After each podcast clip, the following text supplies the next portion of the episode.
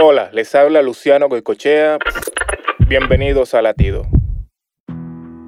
Preocupación. Tremenda palabra, ¿verdad? Sin duda, cada uno de nosotros tendemos a preocuparnos por todo, especial en esta época de pandemia. Que si vamos a morirnos, que si me enfermo, qué va a pasar con mi familia o cosas por el estilo. Pero ¿sabías que podemos sacarle provecho a la preocupación? Así es, podemos sacarle provecho.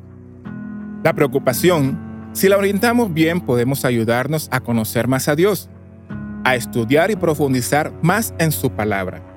Podemos canalizarla y llevarla a una oración más profunda, a una comunión más profunda con nuestro amado Padre Celestial.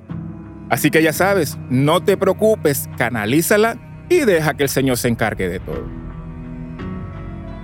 Para escuchar más latidos, visita salvationarmyradio.org.